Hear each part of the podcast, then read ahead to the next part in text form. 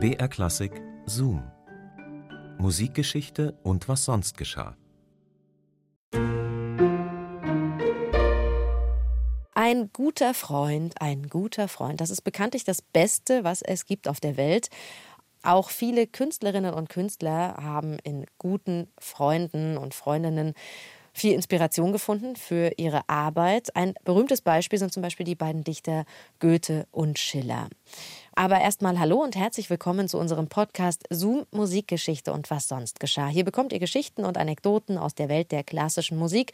Heute natürlich wieder mit einer neuen Folge, die wir rausgewühlt haben aus dem Radioarchiv von BR Classic.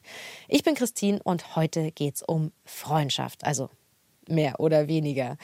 Paris im 19. Jahrhundert, da sind wir. Und das war ein Ort, der für viele Künstlerinnen und Künstler ein sehr besonderer Ort war, um sich auszutauschen, um Kontakte zu knüpfen. Schriftsteller kamen dahin, Maler, Musiker aus ganz Europa. Die Stadt war voll mit jungen Virtuosen und sogenannten Wunderkindern auch. Die kamen von überall her, um in Paris dann auch den Grundstein zu legen für ihre Karriere. Und zwischen manchen dieser Menschen entwickelten sich richtig feste Freundschaften, wie zum Beispiel zwischen diesen beiden, um die es heute geht. Beide keine Franzosen, aber sie spielten dasselbe Instrument, immerhin. Susanna Felix wirft einen Blick in die Musikgeschichte.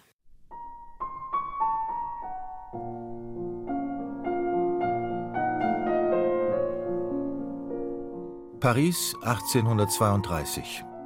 Auf der Bühne des Salle Pleyel sitzt ein schmächtiger junger Mann am Flügel. Er ist blass. Seine Bewegungen sind grazil und voller Anmut. Seine Finger tasten so vorsichtig über die Klaviatur, als wäre diese aus zerbrechlichem Glas. Die zarten Töne, die er dem Instrument entlockt, wirken wie mit Pastellfarben hingehaucht. Schweißtropfen perlen ihm über die Stirn. Die Hände zittern leicht.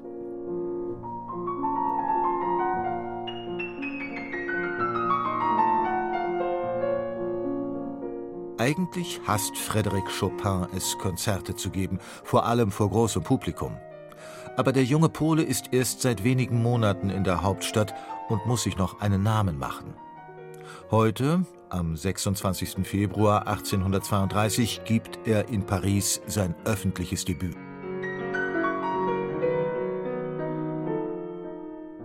Es ist ein schicksalhafter Abend. Im Publikum sitzt der ein Jahr jüngere Franz Liszt. Er, der in Paris bereits ein gefeierter Star ist, lauscht fasziniert. Etwas an Chopins Spiel und dieser Musik berührt ihn. Etwas, das seinem eigenen Spiel noch fehlt zur Perfektion. Über diesen Tönen scheint ein Zauber zu schweben. Als Chopin endet, springt Liszt auf und begibt sich zum Bühneneingang. Dieser Abend wird der Beginn einer langjährigen Künstlerfreundschaft. Dabei kann man sich in ganz Paris wohl kaum ein gegensätzlicheres Paar vorstellen als Chopin und Liszt. Der eine still und vornehm, der andere laut, stürmisch und voller Leidenschaft, ein Tastenlöwe und Showman, Liszt braucht die Bühne, braucht die Selbstinszenierung, ist süchtig nach der tobenden Masse.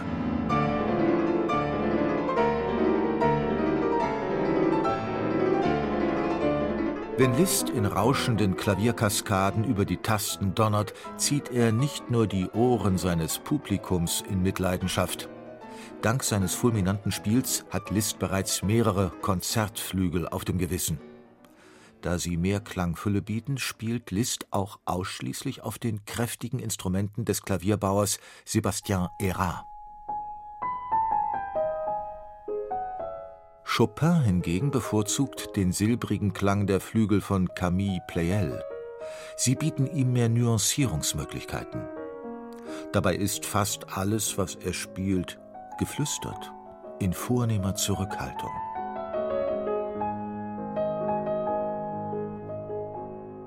Deute nur an. Der Zuhörer muss das Bild vollbringen. Sagt er einmal. Ebenso ist Chopins Sprache. Er spricht mit leiser Stimme, bleibt oft höflich reserviert und ist generell etwas menschenscheu. Während Liszt als reisender Virtuose Unsummen auf dem Konzertpodium verdient, zieht Chopin es vor, zu unterrichten. Gegenüber Liszt gesteht er einmal Ich eigne mich keineswegs dafür, Konzerte zu geben. Ich, den das Publikum einschüchtert. Ich glaube zu ersticken an diesem Atem. Ich fühle mich von diesen neugierigen Blicken gelähmt, stumm vor diesen fremden Gesichtern. Aber Sie, Sie sind dafür bestimmt. Denn wenn Sie das Publikum nicht gewinnen, haben Sie die Fähigkeit, es zu überwältigen.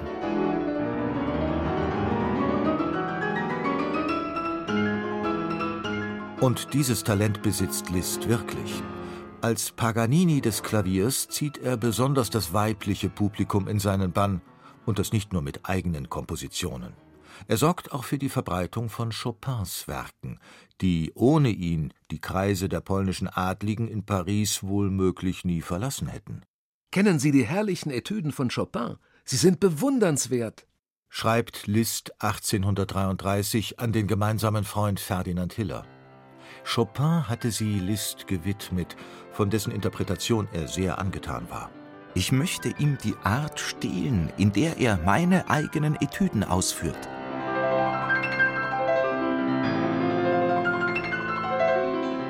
Trotz ihrer Gegensätze ergänzen sich Liszt und Chopin wunderbar. Liszt versteht es, Chopins poetischen Werken auf der Bühne die nötige Kraft zu verleihen und profitiert nicht zuletzt als Komponist von Chopins Stil. Ein paar Mal treten Liszt und Chopin sogar gemeinsam im Konzert auf und spielen vierhändig.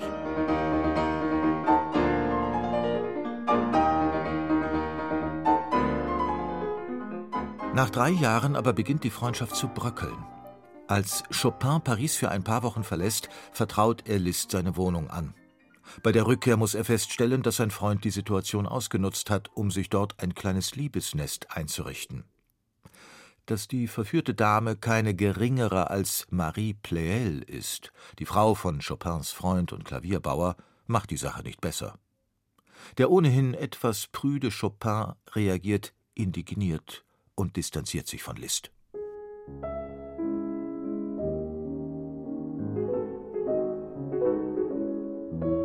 Liszt bemüht sich um Versöhnung. Erfolglos. Kurz darauf reist er nach Italien, wo seine geliebte Marie Dagout bereits auf ihn wartet. Als er ein Jahr später mit ihr nach Paris zurückkehrt, scheint Chopin die Lappalie tatsächlich vergessen zu haben. Und nun findet auch der Pole seine große Liebe. Er lernt Georges Sand kennen, eine Zigarre rauchende und hosentragende emanzipierte Schriftstellerin. Aus der einstigen Männerfreundschaft wird nun eine komplizierte Vierecksbeziehung. Zunächst herrscht zwischen den Paaren Harmonie. Dann aber kriegen sich die beiden Frauen in die Haare.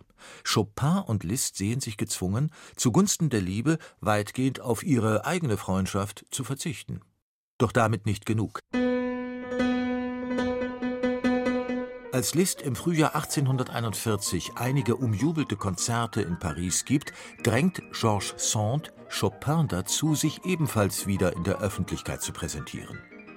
Bereits Wochen vorher kann Chopin vor lauter Lampenfieber kaum schlafen. Und das Schlimmste ist, ausgerechnet Liszt will die Zeitungskritik über Chopins Konzert schreiben. Der Kritiker, der ursprünglich dafür vorgesehen war, tröstet Chopin mit der Aussicht, Liszt werde ihm gewiss ein Königreich errichten. Chopin antwortet bitter Ja, aber in seinem Kaiserreich.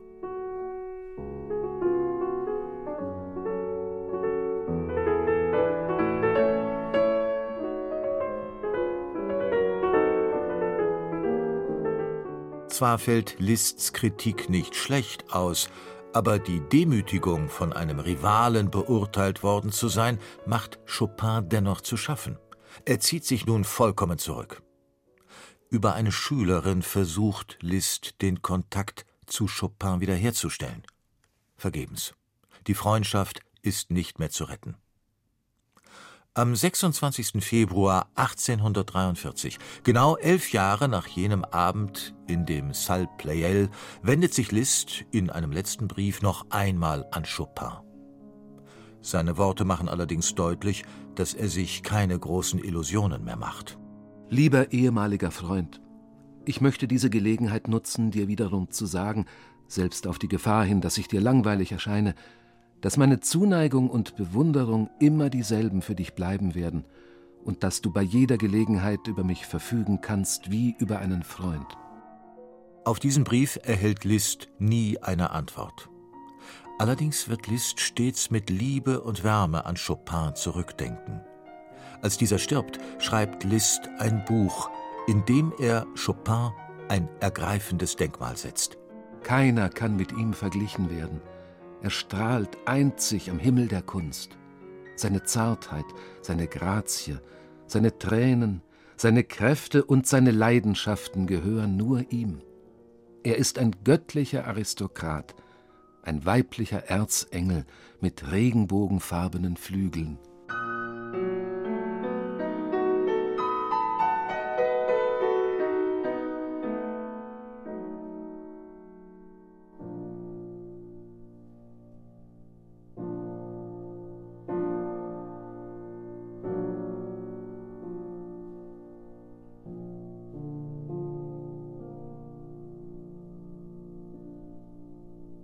Schön, wenn man nicht vergisst, was man an seinen Freunden so hat. Auch wenn man sich vielleicht gerade nicht mehr so gut versteht. Zoom, Musikgeschichte und was sonst geschah, gibt es immer samstags neu in der ARD-Audiothek und überall, wo es Podcasts gibt. Und wir freuen uns, wenn ihr uns abonniert.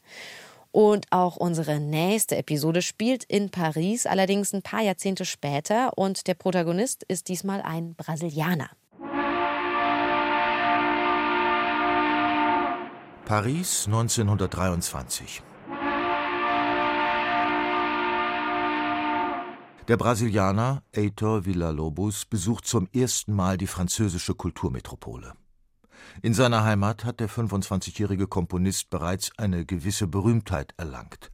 Villa-Lobos ist aber klar, dass er, um sich entwickeln zu können, ins Ausland gehen muss.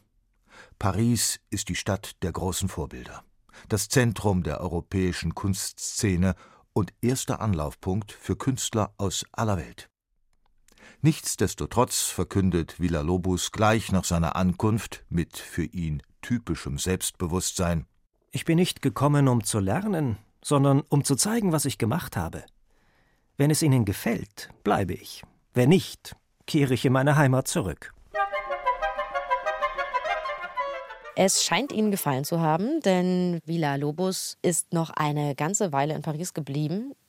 Was der brasilianische Komponist in Europa alles noch so erlebt hat, was er gelernt hat und wie ihm das dabei half, seinen eigenen Stil zu finden, das hört ihr dann nächste Woche. Bis dahin macht's gut, eure Christine.